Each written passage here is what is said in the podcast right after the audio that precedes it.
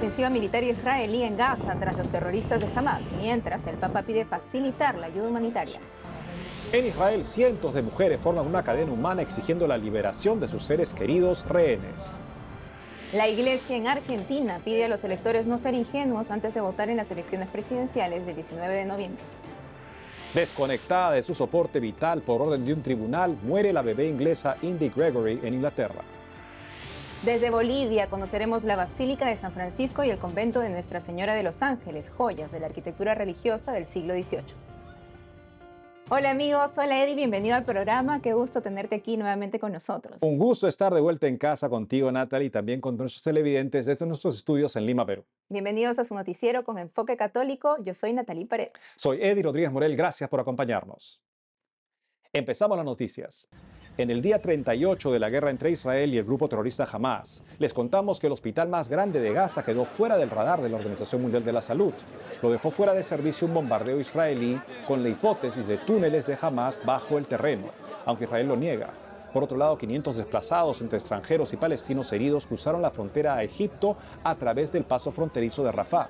Mientras, diversos medios de comunicación citan que el primer ministro de Israel habla de un acuerdo potencial para liberar rehenes en poder de Hamas. La agencia EFE menciona que según fuentes egipcias hay un acuerdo preliminar para liberar a 80 secuestrados. En Tel Aviv los israelíes se movilizan exigiendo ver de nuevo a sus seres queridos. Israel, 12 de noviembre. Cientos de mujeres con fotografías de los 240 rehenes secuestrados por el grupo terrorista Hamas crearon una cadena humana en Tel Aviv. La manifestación llega un día después de que el primer ministro israelí, Benjamín Netanyahu, rechazó de nuevo los llamados de la comunidad internacional a un alto al fuego en la franja de Gaza. No solo en Israel, cada persona en el mundo tiene que asegurarse de que cada uno de estos ciudadanos, ciudadanos inocentes, sea liberado hoy, hoy.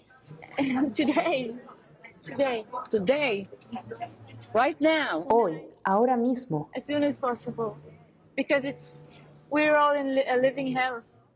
Esta noche, lo más pronto posible, porque todos estamos en un infierno si una persona no está segura en su propia casa, un ciudadano inocente, mírala, ella es un ángel. Cada uno de ellos son ángeles de buen corazón.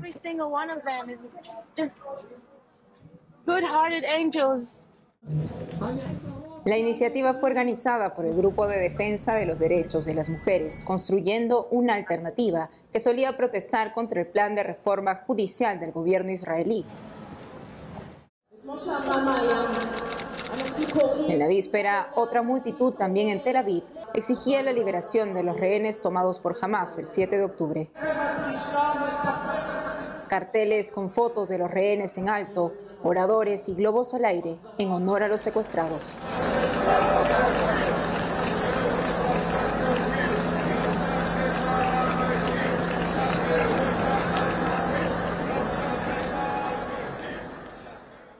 El Papa Francisco sigue los pormenores de la guerra en Tierra Santa. Escuchemos su pedido durante el Ángelus de este domingo.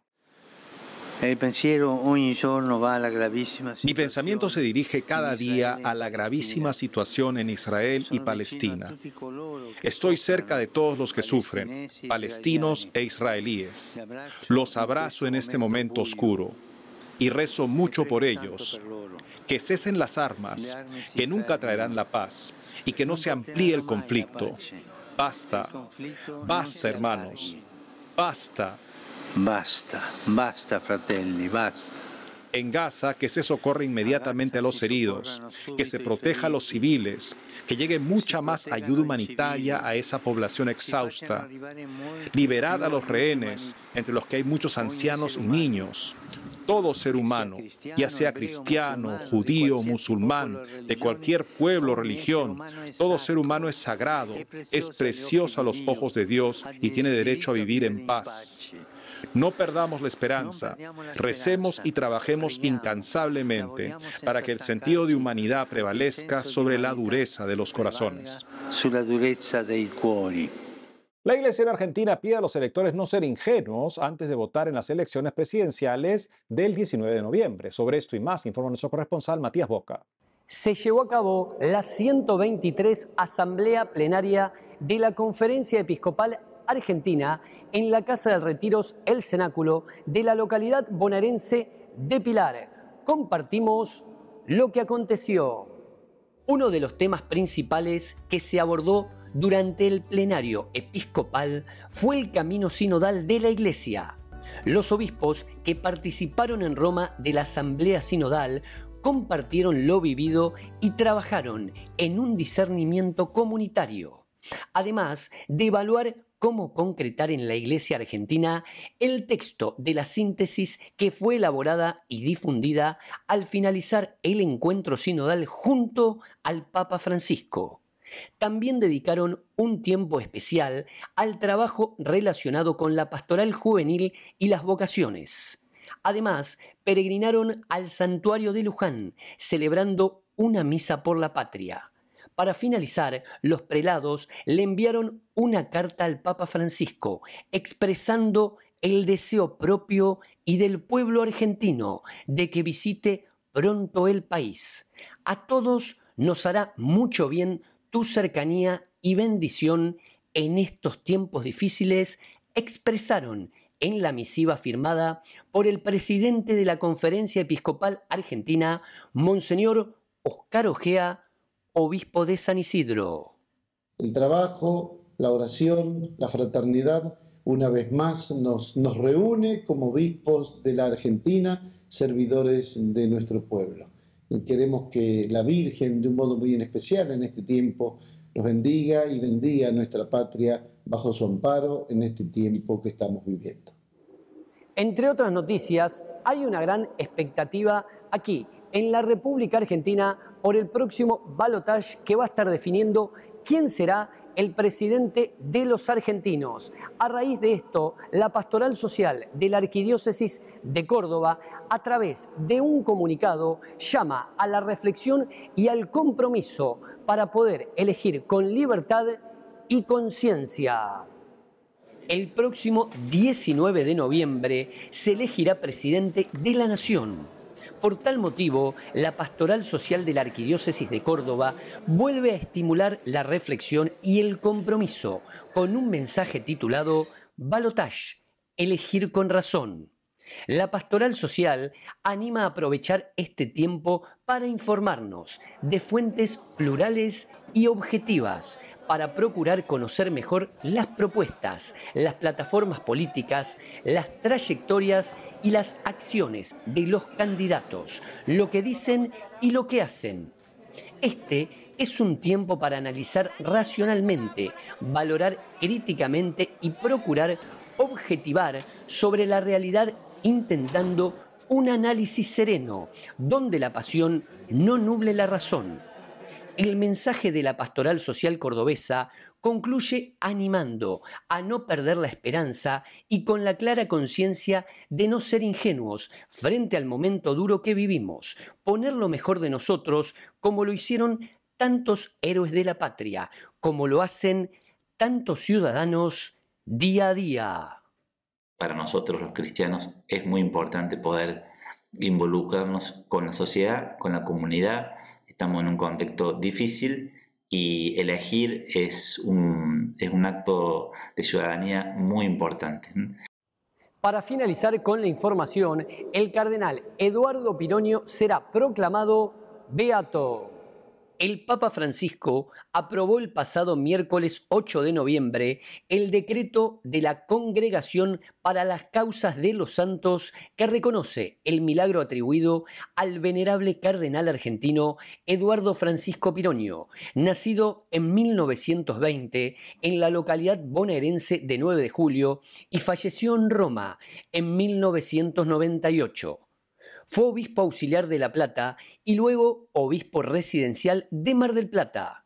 Durante un tiempo fue además secretario y luego presidente del Consejo Episcopal Latinoamericano. Más tarde, San Juan Pablo II lo designó presidente del Consejo Pontificio para los Laicos, desde el que promovió las Jornadas Mundiales de la Juventud. Su servicio fue siempre el de un pastor animador en la vida de la iglesia, de una iglesia pascual, de una iglesia servidora, de una iglesia de los pobres, una iglesia de esperanza. Cabe destacar que la ceremonia de beatificación se llevará a cabo en la Basílica de Luján el próximo 16 de diciembre. Desde Buenos Aires, Matías Boca, EWTN Noticias. En un reciente informe crítico sobre Nicaragua, la Comisión Interamericana de Derechos Humanos señala la persecución a los opositores al gobierno de Daniel Ortega mediante lo que llama un Estado policial, con los poderes públicos subordinados al Poder Ejecutivo. Desde otros foros internacionales también hay presión en favor del encarcelado obispo Rolando Álvarez. Veamos qué está pasando. Me permiten darles un abrazo, no preciso ni decir. Libertad para Monseñor Rolando Álvarez fue el llamado de Irene Khan, relatora de la ONU para la Libertad de Expresión, y de su homóloga para la libertad religiosa, Nasila Ganea. En un comunicado expresaron su preocupación por las condiciones en las que está el obispo de Matagalpa. Estas contravienen en forma grave los principios mínimos para el trato digno de un prisionero, detallan. Estamos profundamente preocupados por los patrones sistemáticos de acoso contra miembros de la Iglesia Católica. El gobierno debe liberar inmediata e incondicionalmente a Monseñor Álvarez, exhortaron. El senador republicano por Missouri, Eric Schmidt, también se unió para exigir información sobre el obispo nicaragüense. Envió una carta pidiendo la protección para los católicos ante la persecución del régimen de Daniel Ortega. Señaló que como católico y firme defensor de la libertad religiosa, persistirá en encontrar formas de garantizar que los católicos estén protegidos de la persecución en Nicaragua e instará a la administración Biden a hacer lo mismo. Este 19 de noviembre, Nicaragua se retira de la Organización de Estados Americanos porque acusa de injerencia a este foro político internacional. Lo que es importante destacar que con base en los criterios emitidos por la Corte Interamericana de Derechos Humanos, la denuncia de la Carta de la OEA no exime a Nicaragua de sus demás obligaciones legales, particularmente en lo que respecta a los tratados interamericanos de derechos humanos ratificados y no denunciados. Además, se enfatiza que Nicaragua sigue obligada a respetar los derechos humanos fundamentales consagrados en normas consuetudinarias y principios generales del derecho internacional. El señor Ortega es el que a los sacerdotes los ha estado correteando. ¿A quién hemos visto? ¿Qué otros dictadores llegan a esta lucha? El señor Ortega es el que declara apátridas. No, señor Ortega. No se va a ir tan fácil de la defensa de los derechos humanos en el continente. No va a ser tan simple. No debe ser tan simple. Y si fuera tan simple, hablaría muy mal de nosotros. La Comisión Interamericana de Derechos Humanos, creada por la OEA, publicó este mes el crítico informe titulado Cierre del espacio cívico en Nicaragua, un análisis de las acciones de la dictadura contra sus opositores. Me permiten darles un abrazo, no preciso ni decir. Este lunes en la madrugada falleció en Reino Unido la bebé inglesa Indy Gregory de 8 meses que padeció una enfermedad terminal. Su agonía empezó el sábado 11 de noviembre cuando fue desconectada del soporte vital tras una decisión judicial contraria a la voluntad de sus padres. El 6 de noviembre el gobierno de Italia le concedió a la niña la nacionalidad italiana y acordó cubrir los gastos de su tratamiento en el Hospital Pediátrico del Vaticano, Bambino Gesù. Pero la medida fue rechazada por la corte inglesa. Los padres de la bebé dijeron estar molestos, con el corazón roto y avergonzados. El Papa mostró su apoyo y se unió en oración por Indy, bautizada por sus padres no creyentes, el 22 de septiembre. Hacemos una pausa y al volver, desde Bolivia conoceremos la Basílica de San Francisco y el convento de Nuestra Señora de los Ángeles, joyas de la arquitectura religiosa del siglo XVIII. Además, hoy es la fiesta de Santa Francisca Cabrini, consagrada al servicio de los migrantes. Regresamos con más noticias con Enfoque Católico.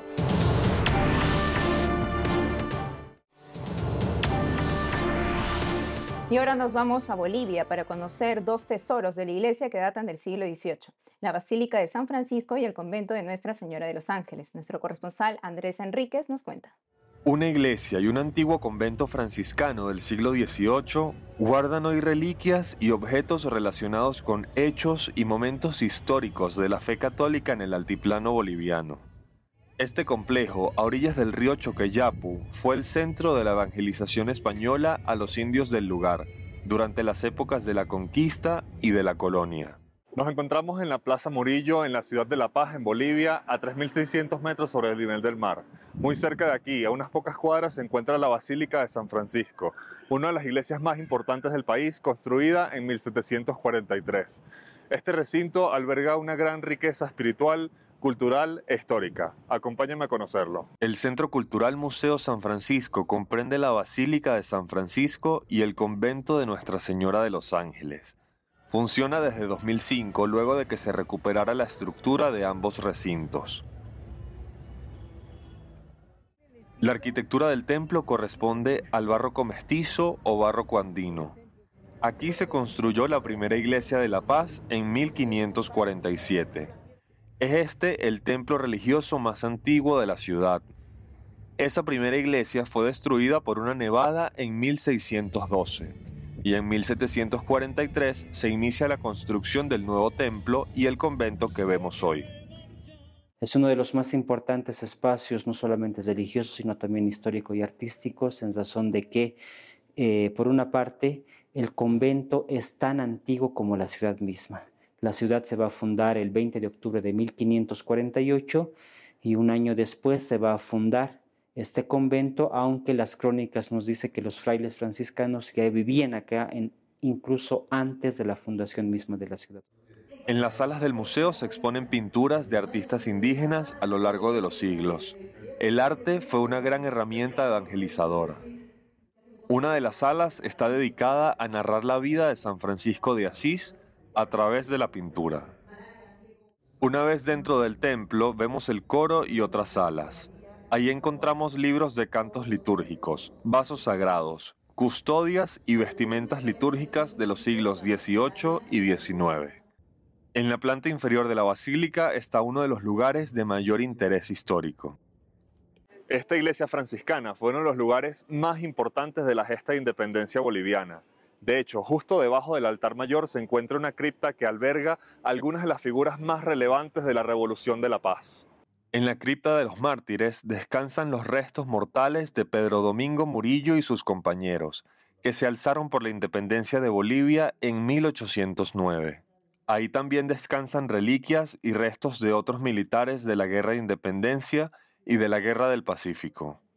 Nuestro recorrido termina en el campanario de la Basílica, lo último en construirse.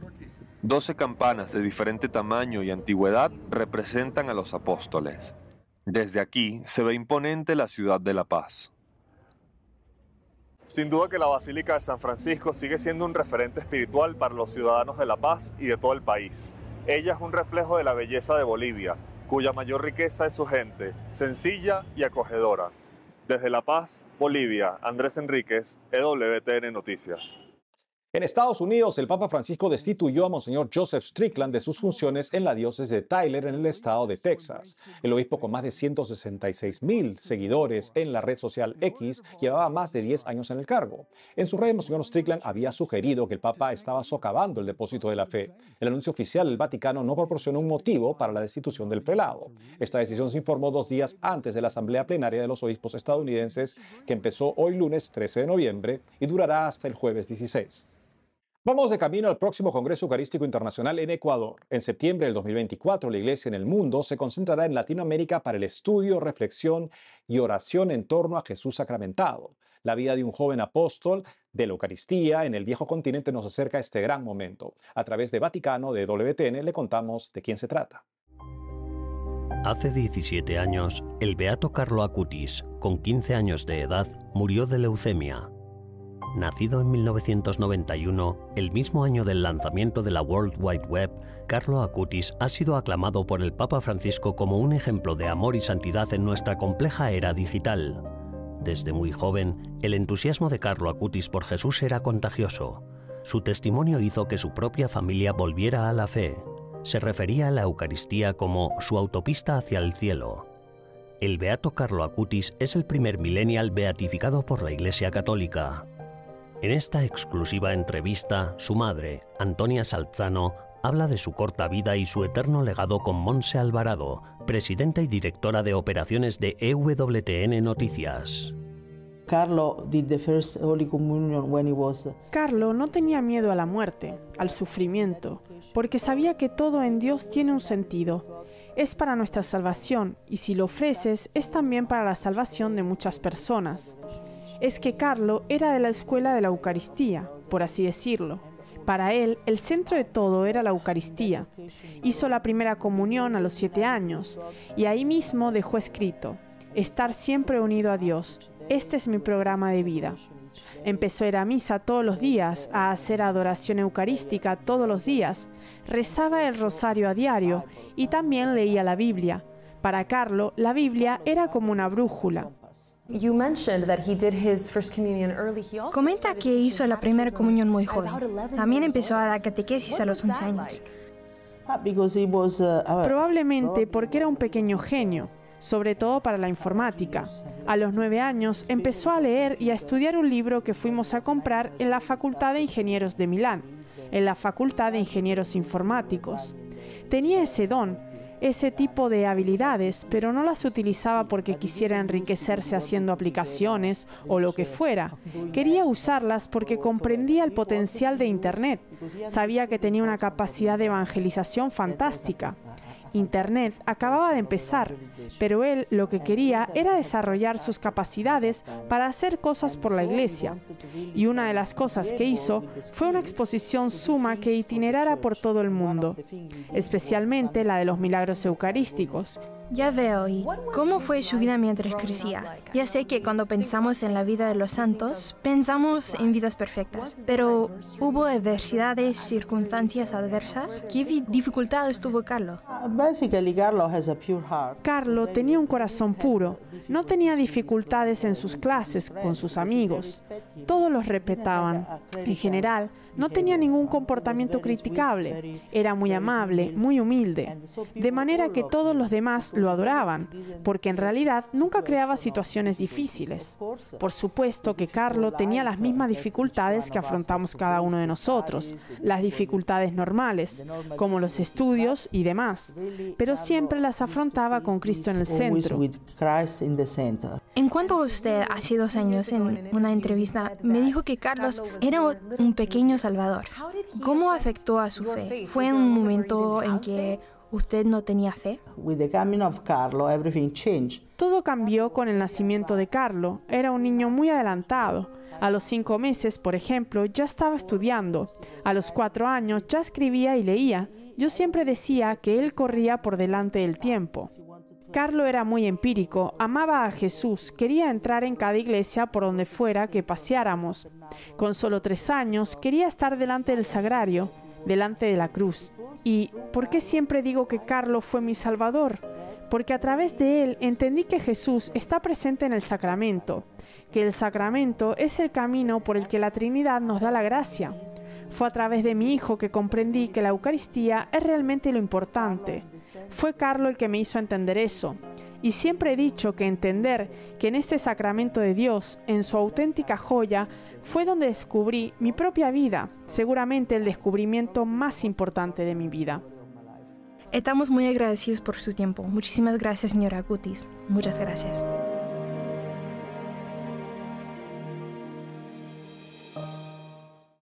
Cada 13 de noviembre la iglesia celebra una religiosa excepcional cuya vida estuvo consagrada al servicio de los inmigrantes, Santa Francisca Javiera Cabrini. Desde Ecuador, el padre Juan Carlos Vázquez, director de 10.000 con Jesús.net, nos cuenta más de esta gran santa. Escuchemos.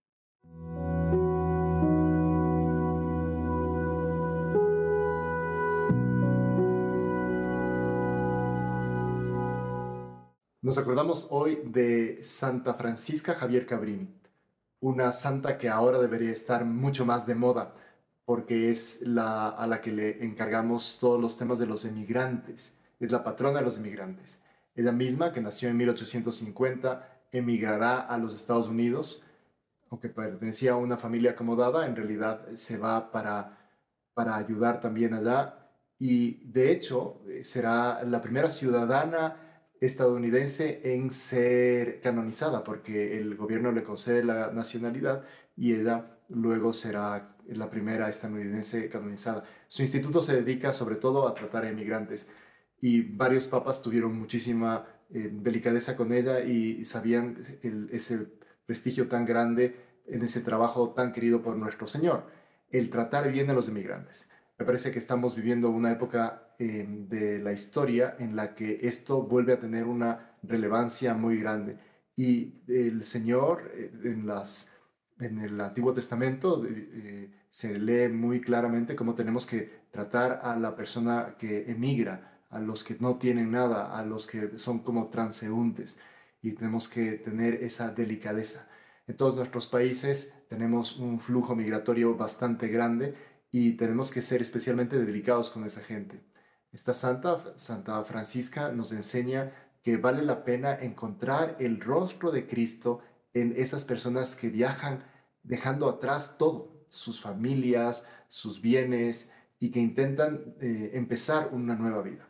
Que intentemos nosotros también luchar por ser más delicados, ayudar en todo lo que pidamos con nuestros hermanos los emigrantes, como nos está pidiendo ahora el Papa Francisco.